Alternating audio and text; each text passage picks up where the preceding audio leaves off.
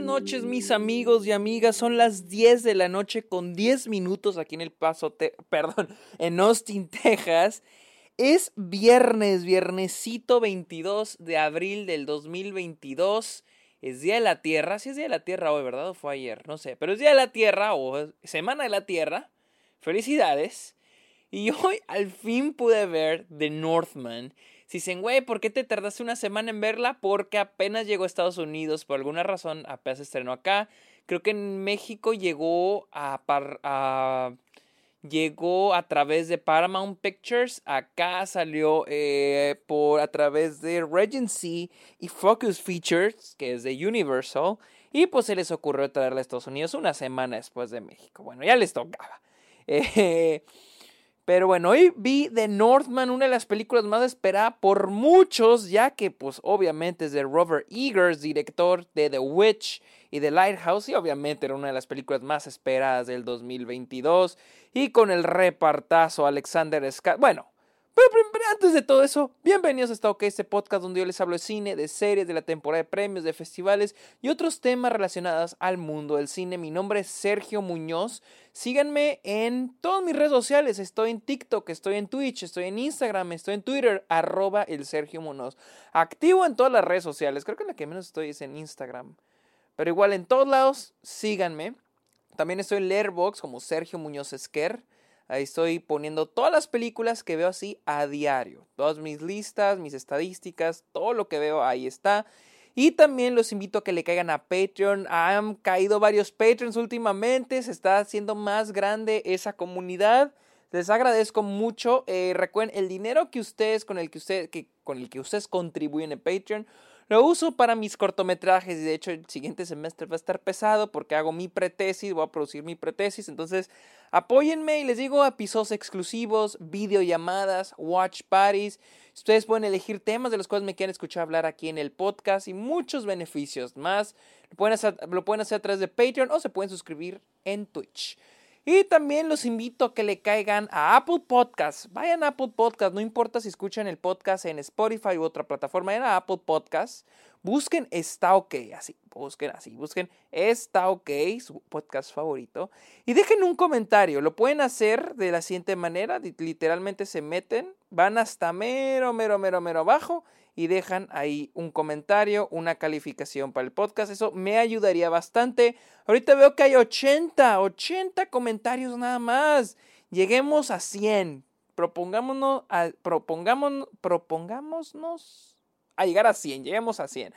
Amigos, yo, yo sé, yo sé, vamos a hablar de The Northman, que ya salió, les decía, dirigida por Robert Eggers, con el repartazo Alexander Skarsgård, Nicole Kidman, Ethan Hawke, Anya Taylor Joy, este Willem Dafoe, Sale Bjork, etcétera, etcétera, etcétera, etcétera. Un repartazo gigante, otra de las razones por la que eran las películas más esperadas del año. Les voy a ser honesto, la única razón, pero una razón muy grande por la que quería verla era por Robert Eggers. A mí me gusta mucho su trabajo, me gusta su trabajo en The Witch, me gusta su trabajo en The Lighthouse y por eso tenía muchas ganas de ver esta película. Sin embargo, el tráiler no me encantó. No dije, no siento que fue malo. Simplemente no es el tipo de película que me gusta ver. Eh, Vikingos no es algo que me atraiga mucho. Pero igual, yo le doy la oportunidad a todas las películas y pues obviamente no me voy a perder la nueva película de Robert Eggers. Y pues, eh, The Northman sigue la historia de Alexander Skarsgård, o más conocido como Amied, sí, Amied, ¿verdad? Es el nombre de este personaje, de Amied en su eh, viaje épico, su viaje de venganza, luego de que su padre es asesinado. Eh, miren, seamos honestos. La verdad, la película está muy chingona. De hecho, solo se me ocurre un pero, solo tengo un pero a esta película. ¿sí? La película está buenísima. De inicio Robert Eggers hace un gran trabajo introduciéndonos la mitología nórdica. Eh, de una manera que sea fácil de digerir para aquellos que no somos fans de este mundo. Eh, y pues Robert Eggers es buenísimo, como director es increíble creando estos mundos. Estos mundos que no son más que no son algo que se me hace muy chingón de este cabrón, es de que crea mundos que no son fuera de este mundo. ¿Sí? Los vikingos fueron parte de este mundo. En The Lighthouse es parte de este planeta, ¿no? No es como crear Star Wars, no es como crear El Señor de los Anillos. No son mundos en sí ficticios, pero los hace sentir auténticos con personalidad. Y aquí con The Northman no es una excepción, y hace un gran trabajo introduciéndonos los tonos de la película. Eh, creo yo que Obviamente es una, esta es una película de mayor escala y sabe manejarlo. Eh, algo que me gusta mucho de esta película es, de, es, es este, cómo usa ese aspecto de ser algo gigante y establecerlo y ah, ¿cómo lo puedo decir? ¿Cómo usa este, este aspecto de ser algo gigante para enriquecer el mundo? De las diferentes maneras, desde los diálogos, desde la manera en que da direcciones a sus actores, desde el diseño de producción, desde las escenas de acción, desde las escenas, hay una escena donde está Ethan Hawke con el niño y Willem Dafoe en una cueva. Esa escena se me hizo chingoncísima, es una escena chingoncísima. Y vamos a tener un poquito de todo y el equilibrio, el balance de todos esos tonos, de ese tipo de escenas, porque vamos a tener todo tipo de escenas, desde escenas muy silenciosas, lentas, tranquilas, hasta escenas de acción chingoncísimas. Esta escena casi al inicio, ya cuando es Alexander Skarsgård, eh, cuando está grande el personaje y que está con este, esta este, este, grupo de personas y se meten a una, una, fortaleza, no sé qué sea, a una comunidad y empiezan a atacar. Verga, güey. O sea, qué chingón está ese pedo, ¿no? Qué chingón. Y, le aplaudo demasiado a Robert Eagers por, por saber usar el aspecto de película gigante, porque esto ya es una película gigante en comparación de las otras dos que se aventó, eh, lo sabe manejar a la perfección. Las actuaciones, ah, estamos hablando de un reparto del que no puedes esperar menos y eso te dan, te dan excelentes actuaciones, son increíbles. Este, algo que me gusta mucho, eh, el soundtrack es muy bueno, pero algo que me gustó mucho es la fotografía. Eh, hay unos movimientos de que sé que la película se grabó en film. Eh, hay unos movimientos de cámara que me gustan muchísimo y la cámara sabe cuándo moverse. Por, por ejemplo, cuando creo que es sí, cuando transitamos de la infancia a la adultez de nuestro personaje principal, hay está vemos así unos árboles y vemos a través un frame inside a frame, pero así se le llama. Eh, y vemos al, em, la embarcación donde va Alexander Skarsgård, ¿no? Pero primero vemos una embarcación y luego pasa una segunda. Y ahí es cuando se empieza a mover la cámara. Y hay varias escenas donde se hace este, esta misma técnica. Eh, la cámara está estática y luego nos empezamos a mover. Me gusta mucho ese tipo de trabajo. Algo que me gustó bastante fue el estilo de las escenas nocturnas. No sé si se fijaron, pero hay dos, hay dos versiones o hay dos estilos cuando se trata de escenas de noche. Eh, las escenas de noche pueden ser o en interiores o en exteriores, obviamente, ¿no? Los interiores es el que viene el primer estilo. Los interiores usan mucho fuego, usan mucho el color cálido y de hecho de en eso solo está dependiendo el, las escenas, eh, las escenas nocturnas en eso dependen totalmente, en el fuego, ¿no? Es algo que me gusta mucho de la fotografía, que depende mucho del fuego. Cuando estamos en las cuevas se usa mucho el fuego, o siempre hay fuego, siempre hay fuego, pues no hay otra manera de iluminar. No sé si usaron, no creo que hayan usado este eh, iluminación, o sea, yo creo que usaron iluminación, pues ya sea artificial, este, no usaron lo que tenían, no, no creo que hayan usado puro fuego, pero me gusta ese, ese, ese, estilo aquí. Pero también, no creo, bueno, más bien no son dos estilos, es el mismo estilo, pero es la combinación de exterior e interior. Y los exteriores, algo que me encantó de los exteriores es de que están, no tienen saturación. De hecho, si se fijan bien, los exteriores de noche son están gris, es una escala de gris o blanco y negro, la saturación está muy bajita y solo se percibe color cuando es un color cálido, cuando es el, obviamente el fuego. pero que si son las estrellas o, la, o el color o la luz de la luna, no es algo, no es un colorcito así azulito como se suele usar. Aquí es gris. No hay saturación, es algo que me gustó bastante porque hay una escena más adelante donde creo que es la primera vez que combinan el fuego en una, en una, en una escena exterior de noche. Y se ve muy chingón cómo usaron la fotografía. Creo que es un trabajo de postproducción para combinar el, la calidez del color del fuego con el... Y pues la temperatura, obviamente la luz que genera el fuego, con pues la saturación que le están quitando al color en la escena exterior. Es algo, es un detallito que a mí me gustó bastante. Este, es cuestión de estilos. Como recordarán en Mad Max Fury Road, lo que hizo George Miller fue chinga a su madre, grabaron las escenas de noche y día y metió un, un tinte azul, o sea, literal, ustedes lo pueden ver y es un pinche tinte azul y la escena es de día, o sea, ver las sombras en el suelo. Pero aquí me gustó bastante ese aspecto, les digo, las escenas de acción están muy bien fotografiadas, el movimiento de cámara muy, o sea, es un movimiento muy estabilizado no es muy raro el Ángel, creo que no hay Ángel aquí. Es un, es un este, trabajo muy estabilizado en el aspecto de cámara. El sonido es increíble. Digo, la película eh, es, es, es este, está muy bien trabajada. O sea, en, cuestión de que esa es una película grande, pero bien de calidad. Ahora, en términos narrativos, les digo, este es el viaje del personaje que busca venganza por su padre. ¿Dónde hemos escuchado eso? En Hamlet. Sí, esta es la historia de Hamlet y esta es este, esa historia que hemos eh, visto una y otra y otra vez. Lo vimos en El Rey León, lo vimos en este en um, ¿cómo se llama? En Gangs of New York de Martin Scorsese. Lo vimos en Tommy Boy.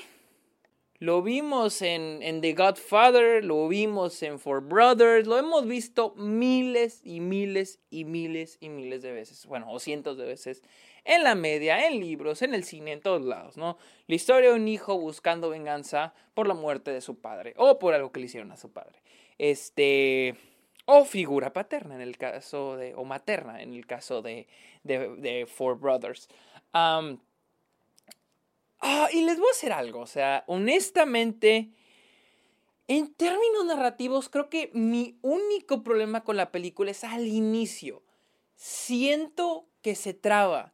Siento, una vez que brincamos a las escenas de Alexander Skarsgård, siento que la película está brincando para avanzar rápido. O sea, que siento que quiere brincar a lo siguiente, a lo siguiente, a lo siguiente. No le da breathing, no le da respiro a las escenas. O sea, incluso siento que hay escenas que faltan. Y de hecho, pues Creo que Roger, uh, perdón, Robert Eagers dijo que sí, este, sí hay, este es un corte que hizo el estudio. Y no es un mal corte, para nada, es, una buena película, pero sí se siente que, que hay escenas eliminadas. Hay un momento, luego de las escenas que les dije de, de este Ethan Hawke y el niño en la cueva, hay un momento donde van caminando y pues es el ataque al papá.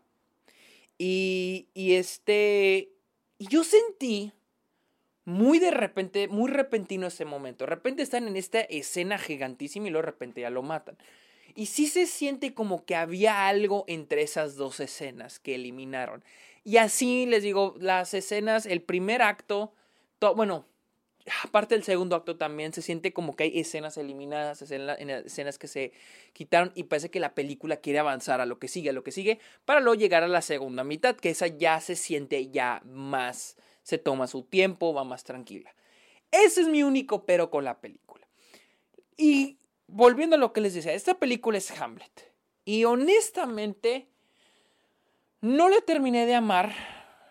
Y no siento que sea por culpa de la propia película, simplemente porque esa es una película que ya hemos visto muchas veces. O sea, empieza la película y ya sabes cómo acabar. O sea, honestamente, hay un twist al final, o casi al final, que todos ya ves venir. O sea, no sorprende.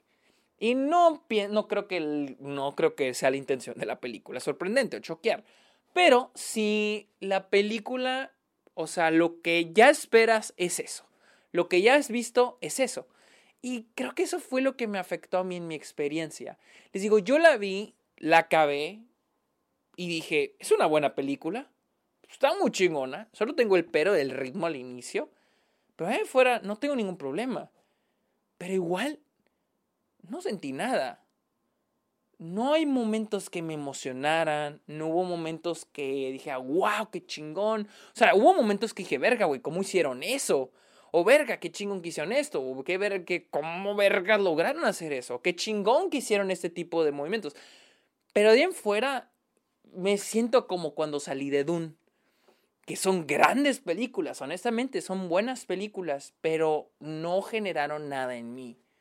Eh, bueno, con Dune sí lo veo más un problema, porque sí es un problema narrativo. Pero con The Northman no veo más, no veo tantos problemas narrativos. No le veo problemas a la película. La película es excelente. Pero al menos a mí me dejó seco. Me dejó frío. Y vuelvo a lo mismo. No sé si. No siento que sea culpa de la película. Porque yo no le veo un problema. Simplemente no terminé de conectar con esta. Creo que también algo que quiero aplaudir del trabajo de Robert Eagers es eh, que no sé si era su intención, pero el gore, la violencia en esta película es encantadora. O sea, me, es como camp. O sea, hasta cierto punto es camp. Es chistosona. O sea, ese momento donde están todos los cuerpos formando un caballo, güey. O sea, yo dije, ¿por qué hiciste eso, güey? Pero qué chingón. O sea, o sea, ¿cuál era su. Pero qué chingón, ¿no? Que lo hizo. O ese momento donde entra el güey así ya con, con, el agujón en el estómago y tirando las tripas. Dije, güey, no mames, qué vergas. O sea, esos momentos se me hicieron padres. Muy bien, muy buen uso de la violencia. El güey de la nariz, güey. O sea, esos momentos son muy chidos. Eso también hizo, me hizo muy cagado. Pero de ahí en fuera, la neta, la película no me movió el piso. No, este. Pues sí, no, o sea, eh, no lo sé. No es una mala película. Está lejísimo de ser una mala película. Es excelente. Pero por lo mismo es lo que me extraña mucho, porque digo, verga, güey, ¿por qué no sentí más? Y no me siento decepcionado, porque yo iba a ver la película de Robert Eagers, pero no estaba emocionado por la parte de los vikingos. Entonces fui esperando algo que no me fuera a encantar, y eso fue lo que recibí. No estoy decepcionado, la verdad. Porque, por lo mismo, porque como no soy fan de eso, ya iba mentalizado eso. Y pues por alguna razón tampoco fue lo contrario. A veces cuando voy con las expectativas súper bajas, voy de que no, pues, esto va a estar mal y termina superándolo, ¿no? Pero con esta me quedé igual. Y no lo sé, la verdad. Sí me agüité porque pues, quería que en serio salir y decir, wow, qué chingón, como cuando vi The Witch o como cuando vi The Lighthouse. Pero a pesar de que este es un gran trabajo, simplemente no fue mi película y aquí esta es una prueba de que no todas las cosas buenas nos tienen que encantar, nos tienen que gustar. Solamente aceptar, la película es buenísima, pero no me terminó, o sea, a mí no, no terminó de conectar conmigo. Les digo, no nos tiene que gustar todo lo que es bueno, ni tenemos que odiar todo lo que es malo. Simplemente este fue el tipo de película con la que no pude conectar. Pero bueno, amigos, esta fue mi opinión de eh, The Northman de Robert Eagers, la cual está en cines ahorita mismo, saca está en Estados Unidos y creo que ya está en diferentes países de, Latinoamérica en su segundo, en su segunda semana. Amigos, síganme en redes sociales como Robert Sergio Munoz, también en Letterboxd como Sergio Muñoz Esquer. También estoy en Patreon para que le caigan o suscríbanse a Twitch. Amigos, muchas gracias por escuchar este episodio de esto, ok, que tengan muy bonito fin de semana. Bye.